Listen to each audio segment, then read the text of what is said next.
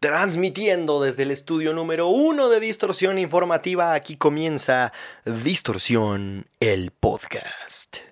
Y pues nada, bienvenidos a esta primera edición oficial del podcast de Distorsión Informativa, la primera que está disponible en video en el canal de YouTube de Distorsión Informativa y la primera en la que me permito invitarlos a que me hagan saber en arroba soy Alexis Castro mediante un tweet, una mención, una captura, un screenshot, una story, lo que ustedes gusten, a través de qué plataforma están consumiendo este podcast, si es en alguna plataforma de, de, podcasting como Spotify o Apple Podcast o alguna otra, si es que son únicos y detergentes, por favor háganmelo saber. Si están en YouTube únicamente, pues dejen su comentario de estoy aquí pasen lista, porque me encanta conocer cuáles son los usos y costumbres de la comunidad poser y ahora pues también me tendré que dar a la tarea de conocerlas en materia de podcasting. Habiendo dicho eso, pues entremos en materia en el tema que nos atañe en este episodio y no podía ser otro que el que nos tiene a todos recluidos, encerrados, en cuarentena en nuestro hogar, dulce hogar. Eso al menos en el mejor de los casos, porque hay algunos casos en los que por compromisos o por trabajo no eh, les es posible cumplir con esta medida o esta recomendación. En alguno de los casos solo es eso, en algunos otros pues sí, ya hay toque de queda y militares, ya se pone medio Call of Duty la cosa. Pero acá en Latinoamérica en general es un poco más relajada la situación hasta ahora. Creo que es recomendación de, contingencia y pues nada.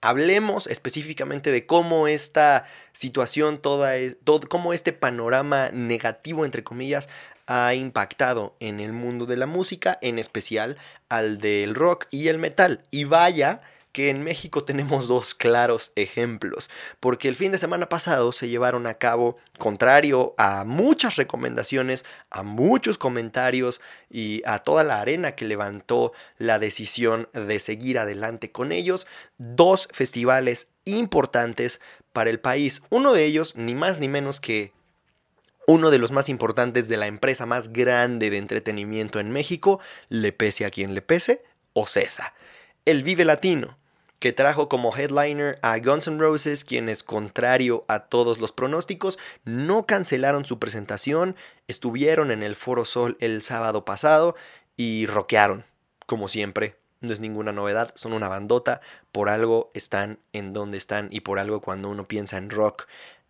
sin importar mucho la edad que tenga, seguramente vendrán a, a tu mente entonces, pues nada, vinieron a comprobar lo que ya sabíamos que son. Pero eh, la cuestión aquí es que el festival sí sufrió cierto impacto, aunque mucho menor que el del Hell and Heaven, que se llevó a cabo los mismos días a unos kilómetros de distancia en el Estado de México.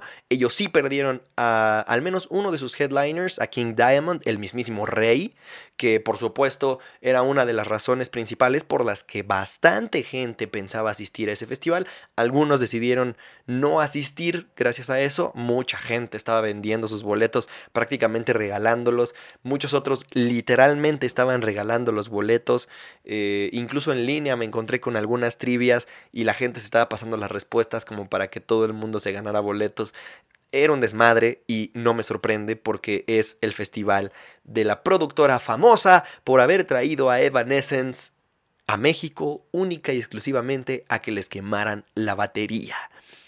Ese pinche oso parece habérseles olvidado a muchos porque tuvo bastantes asistentes el festival, contrario a que estábamos enfrentando una crisis de salud y contrario a que era un festival que estaba a cargo de la misma promotora. Pero bueno, cada quien su síndrome de Estocolmo, yo no les voy a decir si está bien o está mal que hayan asistido. El chiste es que el Vive Latino se llevó a cabo no tuvo un impacto tan negativo como les decía en cuanto a cancelaciones, únicamente perdieron eh, primero a She Wants Revenge, que fue la banda que anunció por su, por su propia voz unos días antes del festival que no se presentaría, una banda que por cierto tendrían que checar así es que no conocen, She Wants Revenge, muy influenciada por, por ejemplo, em, Nine Inch Nails, una onda muy electrónica, una aproximación muy eh, de samplers y sintetizadores en cuanto al rock se refiere. Si les late esa onda, chequen a She Wants Revenge. Ellos fueron los primeros en cancelar su participación en el festival y, y después de eso el festival adoptó la cuestionable estrategia de no decir nada sino hasta el último minuto. Prácticamente cuando ya comenzaba el festival fue que el Latino anunció que no se presentarían All Witches, Enrique Bumburi, aunque Bumburi está aquí cada 15 días tocando, ya creo que si vas a Garibaldi lo puedes contratar junto con el mariachi Gama Mil para llevar serenata y, cantar Lady Blue versión mariachi. Gustavo Santaolalla, que si ustedes no lo conocen también es un genio contemporáneo de la música, así que deberían conocerlo y checar lo que hace.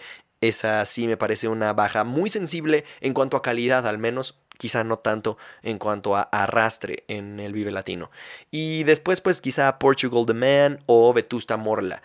Ambas bandas de mucha calidad, pero que eh, quizá, insisto, no tenían un arrastre tan significativo como el de las bandas que cancelaron en el Hell and Heaven. Acá sí el impacto fue un poco mayor, en mi opinión. Canceló King Diamond, para empezar, que era uno de los headliners o de los actos que mayor gente iba a atraer, y aún así eh, pues no cancelaron el festival. La gente les reclamaba el reembolso que con justa razón, mucha gente iba a ir a ver a King Diamond o a Megadeth, se quedaron con las ganas porque cancelaron y entonces no pudieron acceder a su reembolso porque la gente pagó por el festival y no por ir a ver a solo uno de estos actos y de todos modos iba a seguir adelante y siguió adelante. Y la verdad es que levantó comentarios bastante positivos en comparación a lo que sucedió en el NotFest México 2019, que fue un tremendo oso de nivel mundial. De verdad que esa mancha yo creo que no se borra por mucho que hagan 10 festivales seguidos excelentes.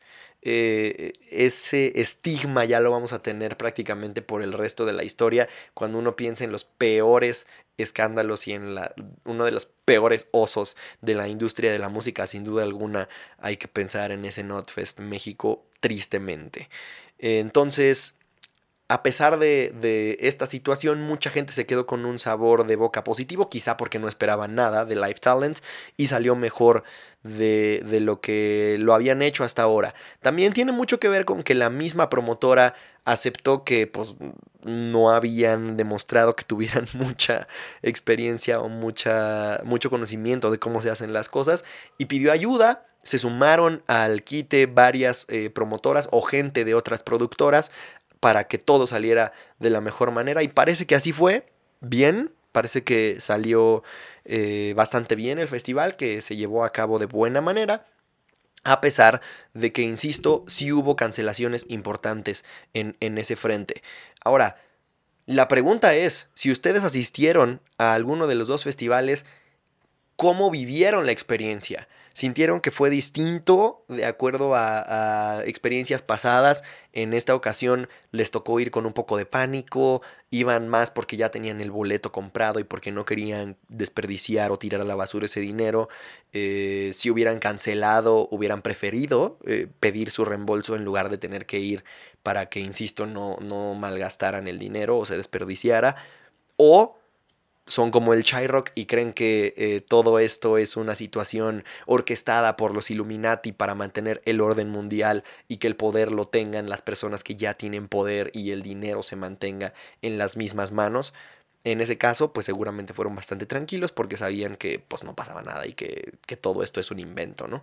Pero en el caso de que no sea así, ¿cómo lo vivieron? Déjenme saber su experiencia eh, ya sea en los comentarios del video de YouTube o en mis redes sociales, arroba soy Alexis Castro o en las de distorsión informativa para, para conocer más al respecto de cómo vivieron esta experiencia. Sobre todo que yo leí algunos casos en los que iban el sábado a ver a Guns N' Roses al Vive Latino y el domingo fueron al Hell and Heaven o viceversa, ¿no? Entonces ahora la cuestión que, que, que, se desprende después de que no se hayan cancelado estos festivales es muy importante porque en su momento parecía una medida quizá correcta el permitir que hubiera derrama económica y, y no detener estos dos festivales importantes porque no parecía que la amenaza fuera de tal magnitud, al menos en ese momento. Sin embargo, en horas recientes se dio a conocer que la primera muerte a causa de este virus en la Ciudad de México sucedió y fue ni más ni menos que una persona que asistió al concierto de Ghost en el Palacio de los Deportes el, pasado 3 de marzo. Esto nos pone a pensar lo siguiente. ¿Esa persona iba ya infectada al concierto o se infectó en el concierto? Cualquiera de las dos es muy preocupante porque seguramente que varias personas asistieron primero al concierto de Ghost y después al Hell and Heaven o después al Vive Latino o en el peor de los casos a los dos festivales y podría generar un contagio masivo impresionante y pues mucho más difícil de rastrear. Aunque nos encerremos en los próximos días, la verdad es que estos dos festivales ya se llevaron a cabo y lo que se iba a contagiar ya se contagió. Ni pedo. Si fue una decisión mala, ya lo dirá el tiempo, veremos cómo envejece. Por ahora es preocupante, así que si asistieron al concierto de Ghost, más vale que tomen las medidas necesarias para descartar toda posibilidad. Y si asistieron al festival Hell and Heaven o al Vive Latino, pues más vale que también lo hagan, aunque sea por precaución, porque ya empiezan a sonar algunos casos de gente que estaba contagiada eh, y que asistió a alguno de estos dos eventos. Eh, eso en cuanto a las noticias o en cuanto a los aconteceres negativos, por así decirlo, pero la verdad es que también esta situación nos ha traído situaciones muy positivas, sobre todo en cuanto a la forma en la que varios artistas o actos se han adaptado a ella. Eh, por ejemplo, Code Orange que, que anunció un concierto en streaming para que todos sus fans pudieran presenciar una forma de premio de consolación ante la cancelación de su tour. Y también lo hizo Trivium, por ejemplo, y ellos incluso pusieron a disposición de los fans el setlist que iban a tocar. Podían eh, tocar dos discos en su totalidad o un setlist específico y, los fans podían decidir eh, qué era lo que querían escuchar. Pero la verdad es que la mención honorífica, en mi opinión, se la tiene que llevar Youngblood un, uno de los artistas más, eh, por así decirlo, reveladores, inspiradores, creativos y disruptivos de los últimos años, proveniente, por supuesto, de Gran Bretaña. Es un artista completo en todos los sentidos, pero además de eso está haciendo las cosas muy bien. Se nota que es un nativo digital y por ende es que puede hacer este tipo de cuestiones como el Young Blood Show, que fue no solamente un concierto en streaming, sino un late night show improvisado que él mismo condujo. Déjenme decirles que es muy difícil. Para todos mis compañeros músicos, artistas que estén escuchando este podcast, eh, pues no me dejarán mentir que, que ser músico o incluso ser cantante o frontman no es lo mismo que estar frente a una cámara y conducir un programa. Es muy complicado, es otro mundo por completo. Y este, este señor o este joven, porque todavía es un niño, en comparación al menos con mis canas, que ya comienzan a florecer, se la rifó muy cabrón. Eh, no solamente dio un concierto, sino, insisto, tuvo un programa completo, tuvo invitados, tuvo eh, comedia, mantuvo a la gente entretenida durante más de una hora en un streaming en su cuenta de YouTube y le fue bastante bien.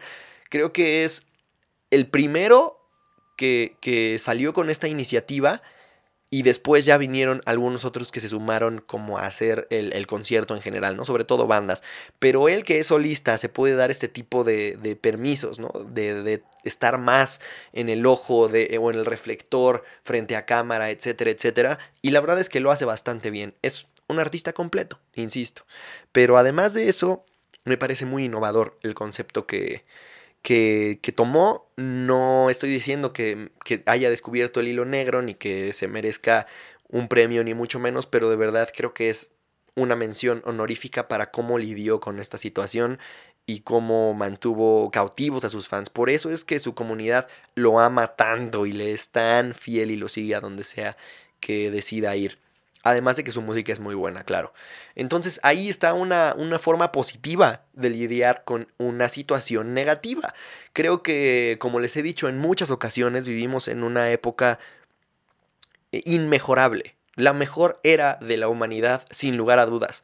Y si tienen otra opinión, donde quieran nos vemos para partirnos la madre. La realidad es que hoy contamos con herramientas y tenemos tanta información y posibilidades a nuestro alcance que podemos hacer lo que queramos.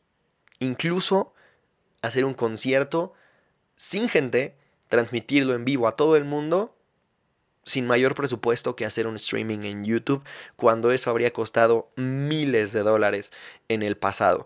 Y mejor aún, inventarse su propio late night show de la nada cuando eh, hace unos años pues eso habría involucrado de entrada a un medio de comunicación que tuviera el alcance suficiente como para ponerlo disponible a todo el mundo y que quisiera abrirle las puertas a un artista independiente y alternativo. Que creo que Youngblood no es independiente ya, pero, pero sí al menos es alternativo y sí tiene una onda que no es muy digerible para todas las audiencias.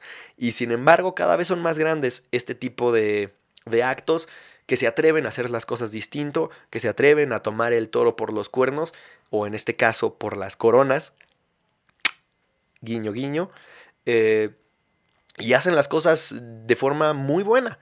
En este caso creo que, insisto, nos deja con un muy buen sabor de boca ver a artistas y actos que se, que se suman a esta situación para traer un poco de entretenimiento, para traer un poco de cosas y de noticias positivas.